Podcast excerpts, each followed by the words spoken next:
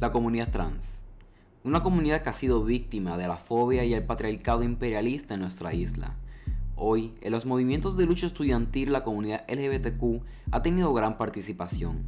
En la Universidad de Puerto Rico, recinto de Río Piedras, tuvimos la dicha de poder conversar con una casa queer, que le provee un espacio seguro a miembros de la comunidad.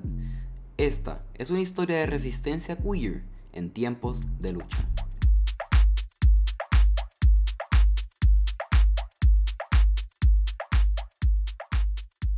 Pues una casa queer eh, originalmente vienen de Estados Unidos. Este concepto relativamente llega tarde a Puerto Rico. Eh, las casas queer trabajan como este espacio seguro en cual personas de la comunidad, esto mayormente personas trans eh, o personas que se quedaban sin hogar dentro de la comunidad, iban y encontraban este espacio seguro donde podían ser ellas mismas, fuera de estar esto con su familia, pues de biológica o de nacimiento. Entonces se denomina una casa porque somos una familia escogida. Nosotros decidimos pertenecer a, este lugar y nos tratamos eh, tal y como una familia regular, o sea, usualmente trabajan en un sistema de madres e hijas o padres e hijas, pero no necesariamente las casas tienen que correr de esa manera. Conozco casas que corren pues, de forma más paralela entre pues, lo que sería lo jerárquico eh, ya que nosotros pues cuestionamos qué son las jerarquías. Eh, pero a la misma vez sirve como este apoyo de como que, vamos a decir, esta parte de lo que se supone que una madre, pues tiene que ser esta persona nurturing, que está ahí en apoyo emocional siempre para las personas. Pues muchas de nosotras cumplimos estos roles. Originalmente, eh, this is the first time, o sea, perdón, esta es la primera vez que yo puedo decir que estoy llevando mi casa, que pues sería House of Hellfire, a un lugar más abierto, como establecimos, que es la universidad, una lucha más pública. Mi casa sí anteriormente ha sido una casa combativa.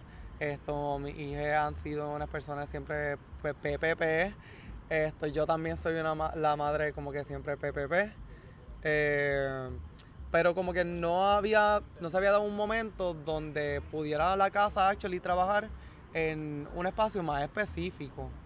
Eh, interesantemente durante esta pues, situación que tenemos actual en la UPR, eh, me había percatado que no había un espacio seguro para las personas trans. Eh, ya habían habido unas situaciones y en el pasado siempre han habido situaciones de violencia hacia las personas trans.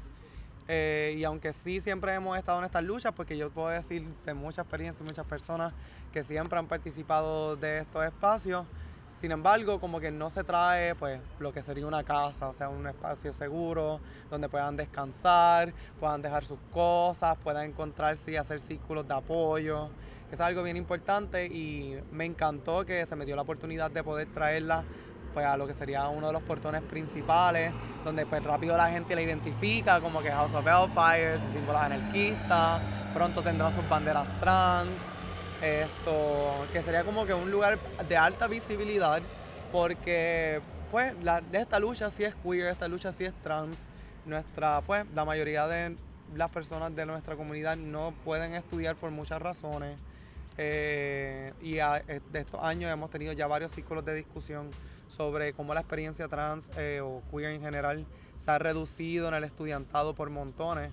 Eh, yo soy una que llevo ya cuatro años en la universidad y con todo y eso me acuerdo ver antes un montón de queeridad, tú a la gente llegar en estos outfits brutales, todo el mundo sintiéndose cómodo, pero me percaté que en pues, las generaciones de ahora, los, los nuevos prepas como los llamamos, no se está viendo este fenómeno, entonces tienen preguntas distintas, como que, es una ponca, o que es lenguaje inclusivo, que es no binaria. Entonces, pues en parte, nosotros, los pocos que quedamos en la universidad, me gustaría que asumiéramos estos roles de educarles, porque, bueno, pues yo soy una que ya mismo me voy a graduar, pues no hay alguien que pueda, o sea, siempre habrá alguien que pueda continuarlo, pero ¿hasta cuándo vamos a esperar?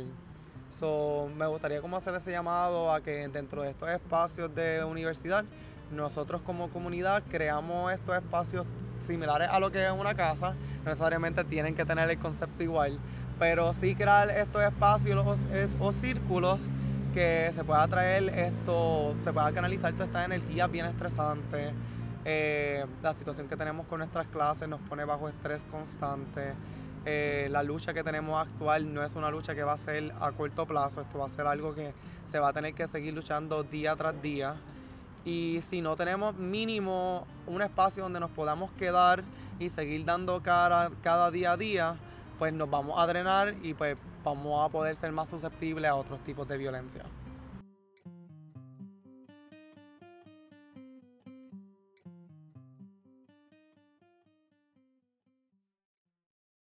Recuerda que ahora nos puedes seguir por nuestra página de Twitter como Grito Colegial y próximamente nuestra página web.